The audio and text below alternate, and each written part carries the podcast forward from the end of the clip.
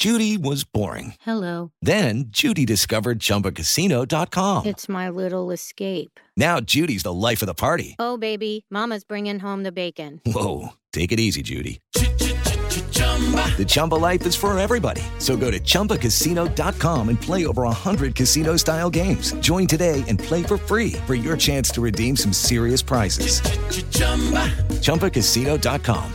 No purchase necessary. Void where prohibited by law. 18 plus terms and conditions apply. See website for details. Y suben a la radio a las 7 de la mañana en punto. Muy buenos días. Panorama informativo en 88.9 Noticias, información que sirve y por iHeartRadio, transmitiendo en vivo. Hoy es miércoles, mitad de semana, 29 de diciembre del 2021. Te saludamos eh, esta mañana y esta semana, don José Antonio Morales. Muy buenos días, Toño. Esta y la que sigue, don Iñaki, la cifra de muertes a nivel mundial por COVID-19 ya llegó a 5.415.380. En tanto, el número global de casos alcanzó ya los 282.863.317, de acuerdo con datos de la Universidad Johns Hopkins. Y los Centros para el Control y la Prevención de Enfermedades en Estados Unidos estiman que la variante Omicron presenta ya el 58.6% de los nuevos casos de COVID-19 en ese país. 7 de la mañana ya con cuatro minutos. Ante el incremento de casos de COVID-19, el gobierno de la Ciudad de México decidió posponer el concierto de fin de año en el que se presentaría en Los Ángeles a su vez. Y en tanto, estos son los números de la pandemia también, pero en México. Mónica Barrera.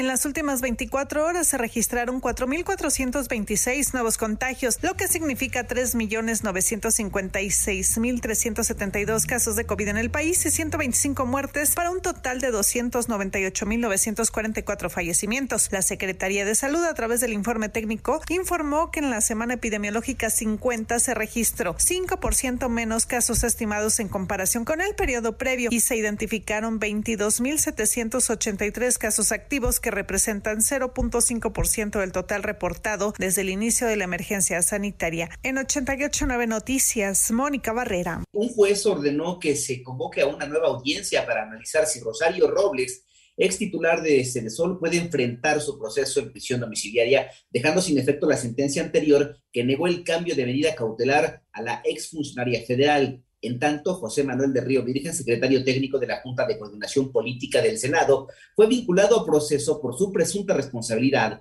en el homicidio del ex candidato de Movimiento Ciudadano a la alcaldía de Cazones, Veracruz, René Tobar. Por otro lado, la Fiscalía General de la República inició formalmente una carpeta de investigación contra seis consejeros y el secretario ejecutivo del Instituto Nacional Electoral a raíz de la denuncia que presentó en su contra el presidente de la mesa directiva de la Cámara de Diputados, Sergio Gutiérrez Luna, por supuestamente incurrir en irregularidades y faltas administrativas. Y la hija del alcalde de Xochocotlán, Veracruz, fue asesinada. La menor de 12 años habría sido raptada de un evento que organizó el alcalde para celebrar su cuarto informe de gobierno. Más tarde fue hallada sin vida en una carretera de la Sierra de Zongolica. Son las 7 de la mañana con 6 minutos una vital parte del ecosistema veracruzano está en peligro de desaparecer. ¿Por qué, Toño Aranda? Elevadas concentraciones de plomo, bario, cadmio, cobre, estaño y níquel, derivados de las actividades humanas en la industria petrolera, la agricultura, el turismo y la sobrepesca, contaminan de manera grave el sistema recifal veracruzano, el ecosistema en su tipo más extenso que hay en el Golfo de México, formado por más de 50 arrecifes. Guillermo Horta Puga, académico del Laboratorio de Geoquímica de la Facultad de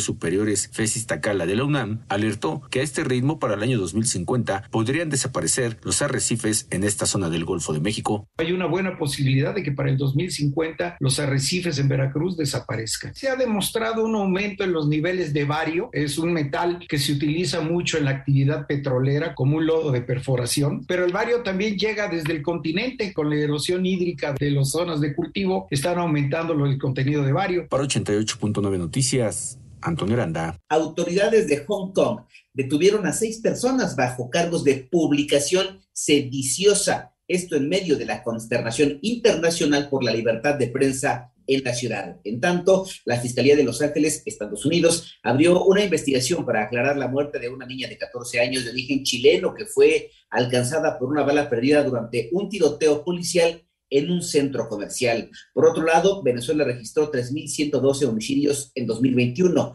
una media de 8.5 diarios, una reducción de 25% respecto al año anterior, de acuerdo con un informe del Observatorio Venezolano de Violencia.